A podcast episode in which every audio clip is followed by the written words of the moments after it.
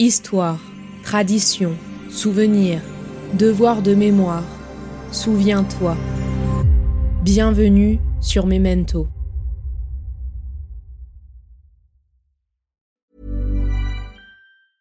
I'm Sandra, and I'm just the professional your small business was looking for. But you didn't hire me because you didn't use LinkedIn jobs. LinkedIn has professionals you can't find anywhere else, including those who aren't actively looking for a new job but might be open to the perfect role, like me. In a given month, over 70% of LinkedIn users don't visit other leading job sites. So if you're not looking on LinkedIn, you'll miss out on great candidates like Sandra. Start hiring professionals like a professional. Post your free job on linkedin.com/achieve today. Hey there, it's Michelle Norris. I'm host of a podcast called Your Mama's Kitchen. When I travel, I'm usually looking for a way to find a taste of home when I'm not at home. And one of the things I love to do when I am at home is entertain. And Airbnb allows me to do that. When I was in California recently, I rented a house that had a great kitchen. And when we were sitting around the table, we're all thinking, we're in someone else's house. Someone could be in all of our homes as well. If you have a home, but you're not always at home, you have an Airbnb. Your home might be worth more than you think. Find out how much at airbnb.com/slash host. Je ne veux ni conquérir ni diriger personne. Je voudrais aider tout le monde dans la mesure du possible. Juifs, chrétiens, païens, blancs et noirs. Nous voudrions tous nous aider si nous le pouvions. Les êtres humains sont ainsi faits. Nous voulons donner le bonheur à notre prochain par lui donner le malheur. Nous ne voulons pas haïr ni humilier personne. Dans ce monde, chacun de nous a sa place et notre terre est bien assez riche. Elle peut nourrir tous les êtres humains. Nous pouvons tous avoir une vie belle et libre. Mais nous l'avons oublié. L'envie a empoisonné l'esprit des hommes, a barricadé le monde avec la haine, nous a fait sombrer dans la misère et les effusions de sang. Nous avons développé la vitesse pour nous enfermer en nous-mêmes. Les machines qui nous apportent l'abondance nous laissent dans l'insatisfaction. Notre savoir nous a fait devenir cyniques. Nous sommes inhumains à force d'intelligence. Nous ne ressentons pas assez et nous pensons beaucoup trop. Nous sommes trop mécanisés et nous manquons d'humanité. Nous sommes trop cultivés et nous manquons de tendresse et de gentillesse. Sans ces qualités humaines, la vie n'est plus que violence et tout est perdu.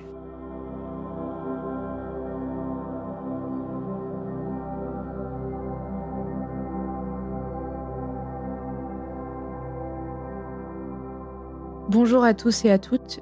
Aujourd'hui, je vous fais un épisode un peu particulier sur mon podcast Memento. C'est un épisode qui n'était pas du tout prévu, même si j'avoue qu'il était dans ma tête depuis quelques mois maintenant, surtout depuis les actualités auxquelles on a fait face cet été. Mais l'événement tragique qui a eu lieu la semaine dernière a été comme un accélérateur. Et je me suis dit que c'était peut-être le bon moment pour vous partager cet épisode aujourd'hui. Comme vous le savez, il y a quelques jours, Israël a subi une attaque terroriste par le Hamas, un événement cruel, complètement inhumain. Aujourd'hui, le nombre de victimes continue de s'alourdir. Euh, tous les jours, nous sommes tenus au courant grâce aux journalistes qui sont sur place, grâce aux différentes informations qui sont relayées sur la situation actuelle entre la Palestine et Israël. On sait notamment que Israël est en train de répondre à l'attaque en bombardant Gaza. Les chaînes d'infos nous partagent à la minute les informations qui s'y passent. On est tenu au courant 24 heures sur 24 sur ce qui se passe actuellement entre la Palestine et Israël. Mais comme je vous le disais en début de cet épisode, euh, certes, cet événement tragique a accéléré la sortie de cet épisode, mais je pense également au séisme qui a eu au Maroc il y a quelques semaines et qui aujourd'hui n'existe plus dans la presse nationale ou même internationale si on prend à l'échelle européenne, comme s'il n'y avait plus vraiment de conséquences sur la vie de ses victimes. Il y a eu des inondations aussi en Libye, alors qu'il avait déjà subi un, silence forcé par le séisme qu'il y avait eu au Maroc. L'attention était portée sur le Maroc et non sur la Libye. C'est encore pire aujourd'hui, vous vous en doutez. De plus, il y a quelques jours, alors je sais plus exactement quand c'était, quel jour c'était par rapport à l'attaque terroriste, mais il y a eu un séisme aussi en Afghanistan qui a fait plus de 2000 morts. C'était le chiffre que j'ai vu la dernière fois que j'ai vérifié. Et qui a été euh, silencié par l'attaque terroriste en Israël qui a pris toute la place. Et même si la question n'est pas de dire euh, quel événement est le plus important que d'autres par rapport au nombre de morts ou par rapport au, au, pays en question, ce n'est pas du tout ça le propos, mais c'est de se dire que on médiatise énormément ce qui se passe en Israël, mais on ne met pas du tout la lumière sur ce qui se passe en Afghanistan ou sur ce qui se continue de se passer au Maroc ou en Libye. Si vous me suivez depuis longtemps sur mon podcast, ou en tout cas depuis sa création il y a un peu plus de deux ans maintenant, vous savez que mon objectif principal avec ce podcast, c'est le devoir de mémoire. Et c'est aussi de mettre en lumière l'histoire oubliée. Je ne fais pas ça pour qu'on se replonge uniquement dans le passé et pour éventuellement avoir des anecdotes historiques à ressortir dans notre vie quotidienne, mais mon but principal, c'est certes rappeler que c'est important de ne pas oublier, mais surtout de mettre l'accent sur le fait que ne pas oublier, c'est aussi comprendre ce qui se passe dans notre monde actuel. On a besoin de savoir ce qui s'est passé, de comprendre l'histoire factuelle, les chiffres, de connaître les dates, pour comprendre aussi ce qui se passe aujourd'hui et empêcher idéalement que cela se reproduise. Alors évidemment, nous, à notre échelle, moi à mon échelle, je ne peux pas faire grand-chose. Je ne peux pas empêcher que l'histoire se reproduise. On ne peut pas faire grand-chose à part soutenir éventuellement les victimes et être conscient de ce qui se passe. Si ça vous intéresse, je pourrais vous proposer dans quelques temps, alors pas maintenant, ce n'est pas du tout le moment, mais dans quelques temps peut-être une série documentaire sur Memento par rapport au conflit israélo-palestinien, pour essayer en tout cas de vous expliquer au mieux, alors je veux pas le vulgariser ou l'adoucir, c'est pas du tout ça, mais au moins qu'on puisse rétablir ensemble tout ce qui s'est passé depuis la création d'Israël, 1948, et même avant, et de comprendre que ce conflit israélo-palestinien est extrêmement complexe, avec beaucoup de dates clés. En cours d'histoire, on ne parle pas vraiment du conflit israélo-palestinien, on en parle en quelques événements, en quelques dates. La date qui revient, c'est celle que je viens de vous donner, c'est 1948, la date de la création d'État d'Israël, que je vous ai d'ailleurs un tout petit peu expliqué dans l'épisode sur le Yiddish. Mais bien sûr, de 1948 à aujourd'hui, il s'est passé énormément de choses, des choses dont nous avons conscience parce qu'il y a eu un partage d'informations et d'autres qu'on ne sait pas ou des choses qui sont contredites, redites, reformulées, réinterprétées, etc. Mais il faut savoir que les Palestiniens, depuis la création officielle en tout cas, si on part de là, de l'État d'Israël, ont subi des décennies d'oppression, des décennies de surveillance militaire.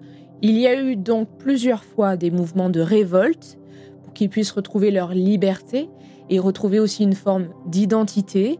Donc aujourd'hui, il est extrêmement complexe de parler du conflit israélo-palestinien à cause de ces événements passés et de ces dates clés qui font le conflit israélo-palestinien aujourd'hui. On ne peut pas parler de ce qui s'est passé samedi dernier sans faire un bond en arrière dans l'histoire et dans les faits. Et attention, connaître l'histoire, connaître les dates clés, comme je vous le répète, n'est pas un moyen de justifier quelconque acte terroriste de violence. Ce qui s'est passé samedi dernier, c'est d'une cruauté sans nom, c'est complètement inhumain. Et ce que je vous dis là sur l'oppression palestinienne, sur les décennies de conflits israélo-palestiniens ne justifie en rien ce qui s'est passé. On ne vient pas non plus adoucir une certaine réalité, et ça je pense qu'on est tous d'accord, mais ça nous permet juste de pouvoir faire le tri sur les informations qui nous sont diffusées. Le problème quand on est européen, ou même américain, en Amérique latine, ou en tout cas qu'on n'est pas dans le cœur de l'action, entre guillemets, c'est qu'on fait confiance à des informations qui nous sont transmises. Mais ces informations-là, elles sont interprétées, réinterprétées, réécrites, transmises ensuite d'une personne à une autre. Et donc, il se peut qu'on perde de la véracité de l'information à cause de la distance avec l'événement en tant que tel. Et c'est pour ça que la connaissance de l'histoire, la connaissance de ces dates historiques, la connaissance de ce qui se passe entre ces deux pays nous permettent de pouvoir faire le tri des informations qu'on nous donne. Selon moi, et ce n'est que mon avis, la différence aujourd'hui entre le conflit israélo-palestinien en 1948 et celui de 2023, même si bien sûr il n'y a vraiment pas que ça, c'est la présence de la fausse information d'un traitement médiatique mondial, tout le monde se sent concerné, et la présence des réseaux sociaux. Aujourd'hui, tout le monde, absolument tout le monde, de n'importe quel âge, de n'importe quelle nationalité, sur n'importe quel réseau social, peut écrire, donner son avis, partager une fausse information sur un événement historique. Cela prend quelques minutes et vous le savez si vous utilisez quotidiennement les réseaux sociaux comme moi que ça peut aller très vite. Donc on se doit de faire cet exercice de vérifier les sources, de vérifier les informations, de voir ce qui est faux, de voir ce qui est vrai, de porter aussi beaucoup plus d'importance au témoignage des premières victimes. Alors, on donne la parole aux Israéliens, ils nous ont partagé les vidéos des événements et c'est aussi pour ça qu'on arrive à comprendre ce qui s'est passé, comment une rêve partie est tournée au drame. Mais on a aussi besoin des témoignages des Palestiniens, par exemple, de ces victimes civiles. Aujourd'hui, on n'entend pas leurs témoignages, on les entend beaucoup moins. On a besoin de savoir ce qui s'est passé. Quand on étudie l'histoire, on nous dit toujours qu'il faut qu'on ait les deux côtés de la pièce. Ce qui est normal, parce qu'aujourd'hui, à cause de ce traitement médiatique, les Palestiniens sont aussi étiquetés comme des monstres. En tout cas, c'est ce qu'on ressent quand on regarde les médias français. Il y a des victimes des deux côtés. Aujourd'hui, donc, on est confronté à la fausse information et donc on se doit de garder notre esprit critique et de vérifier une source, de vérifier la véracité d'un fait. La seconde chose qui est pour moi la plus importante, la plus grave même, c'est que depuis que les réseaux sociaux sont ouverts à tous, la guerre se propage. Alors je ne fais pas de généralité, sur les réseaux sociaux il y a aussi des vraies informations, des vrais partages, il n'y a pas que des fausses informations sur Internet. Parenthèse fermée par rapport à la fausse information, la plus grave selon moi, c'est que du coup cette guerre se propage à cause des réseaux sociaux aussi d'une part, parce qu'on voit énormément de propos racistes, antisémites et d'incitation à la haine. Les réseaux sociaux donnent du pouvoir à ceux qui veulent inciter à la haine, aux propos racistes, aux propos antisémites, donc même si nous, en tant que citoyens européens, on ne peut pas faire grand-chose, quant à ce qui se passe au Moyen-Orient, on se doit quand même, premièrement, d'essayer de vérifier l'information et, deuxièmement, de signaler tout contenu raciste, antisémite, qui incite à la haine et à la violence. Ça prend deux secondes de signaler un commentaire, un post, une vidéo. Je vous en avais d'ailleurs parlé dans une série documentaire que j'avais réalisée avec Emmanuel Desbonneau sur le racisme et l'antisémitisme. Le quatrième épisode était sur la gestion du racisme sur Internet. Parce que même si ça se passe sur Internet, à partir du moment où c'est du contenu public, c'est condamnable, quel que soit le pseudo utilisé, quelle que soit la langue utilisée, les propos qui sont publics, donc auxquels vous avez logiquement accès, sont condamnables. Alors même si ce serait compliqué de condamner tous les tweets, tous les posts, toutes les vidéos, on peut quand même prendre deux secondes pour signaler un post, une vidéo, un commentaire, pour faire en sorte qu'ils disparaissent des plateformes. Je vous déconseille de commenter une vidéo, de répondre à un commentaire ou de partager une vidéo pour la dénoncer ou pour faire rendre compte aux autres à quel point la vidéo est raciste ou problématique. Cela va inciter les algorithmes à propulser la vidéo et donc elle va être vue par de plus en plus de monde. Il faut simplement signaler le commentaire, le post, la vidéo et faire en sorte que personne ne puisse la voir. Plus il y aura de signalements sur un post, plus les algorithmes vont se rendre compte que le poste est sûrement problématique et donc vont faire en sorte de le retirer. Et encore une fois, personne ne vous demande de choisir un camp. Personne ne vous demande de réécrire l'histoire et les faits. On attend simplement de nous de penser aux victimes humaines, parce que nous sommes tous des êtres humains, avant d'être religieux, avant d'être arabes, avant d'être juifs, avant d'être musulmans. Nous sommes tous des êtres humains, et donc on attend de nous qu'on incite à la paix et surtout, on attend de nous de ne pas être indifférents et de nous indigner face à tant de violence. Pour finir cet épisode improvisé, sur une note un peu plus douce, légère, mais surtout pour essayer de revenir à l'essentiel du message que je voulais vous partager, je vais vous lire un extrait d'un livre qui m'accompagne depuis maintenant des années, qui est sur ma table de chevet et dans lequel je replonge régulièrement quand j'ai besoin de lire un chapitre ou deux. Alors ce qui est bien avec ce livre, c'est qu'effectivement, il y a une histoire, une chronologie, mais chaque chapitre a une thématique particulière et peut être lu indépendamment de celui qui a avant ou de celui qui a après. Et vous pouvez lire un chapitre en fonction de ce dont vous avez besoin à un moment T. Ce livre, vous le connaissez peut-être, c'est Le Prophète de Khalid Gibran. Si vous ne l'avez pas lu, je vous le conseille vraiment. Il fait un peu moins de 100 pages, il se lit extrêmement facilement, et c'est vraiment le livre qu'on devrait mettre entre toutes les mains. C'est un livre qui aborde des thématiques de la vie, l'amour, la mort, la religion, le travail, la loi, les lois. Et aujourd'hui, je voulais vous lire le chapitre qui s'appelle La liberté. Et je pense qu'on peut finir cet épisode sur ces quelques lignes de Khalid Gibran. J'espère que ce texte vous parlera, vous incitera à lire ce livre en entier ou à le relire. Parce que pour moi, ce livre-là nous ramène à l'humanité dont on aurait tous besoin en ce moment. Parle-nous de la liberté. Il répondit Aux portes de la cité et dans vos foyers, je vous ai vu vous prosterner et adorer votre liberté. tels des esclaves qui se courbent devant leur tyran et chantent ses louanges pendant qu'il les assassine. Oui, dans le jardin du temple et à l'ombre de la citadelle, j'ai vu les plus libres d'entre vous porter leur liberté à la manière d'un joug ou d'une paire de menottes. Et mon cœur a saigné, car vous ne pourrez être libre avant que le désir de liberté ne soit devenu pour vous une entrave, et que vous ayez cessé de parler de la liberté comme d'un but et d'un accomplissement. Vous serez vraiment libre, non pas lorsque vos jours seront insouciants et vos nuits sereines, mais plutôt lorsque vous saurez vous élever, nus et sans entrave, au-dessus des soucis et des chagrins qui encerclent vos vies. Et comment vous élever au-dessus de vos jours et de vos nuits sans briser les chaînes qu'à l'aube de votre conscience vous avez nouées vous-même autour de votre midi? En vérité, ce que vous nommez liberté est la plus solide de ces chaînes, bien que ces maillons scintillent au soleil et vous éblouissent. Pour accéder à la liberté, vous devriez jeter des fragments de votre moi, vous voulez abolir une loi injuste, mais vous l'avez écrite de votre propre main sur votre propre front. Vous ne pourriez l'effacer en brûlant vos recueils de lois, ni en lavant le front de vos juges, même si vous y versiez toute l'eau de la mer.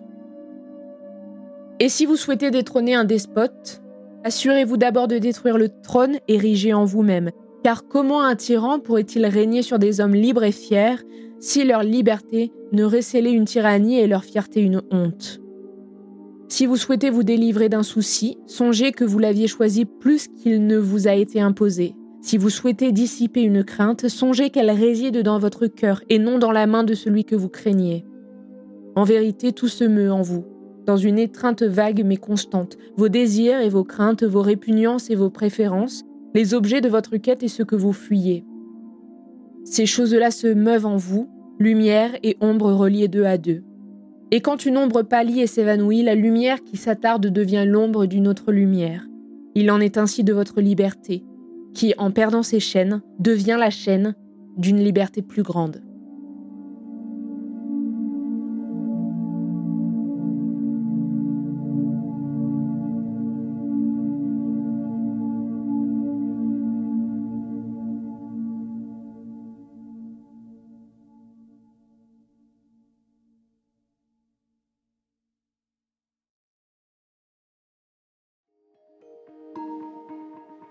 Venez d'écouter Memento, un podcast réalisé par les belles fréquences. Ce podcast est disponible sur vos plateformes d'écoute préférées, Apple Podcast, Spotify, Amazon Music, Deezer ou encore Podcast Addict. Si ce podcast vous plaît, n'hésitez pas à lui mettre 5 étoiles sur Apple Podcast ou Spotify pour le faire connaître. On se retrouve sur les réseaux sociaux, at les belles fréquences.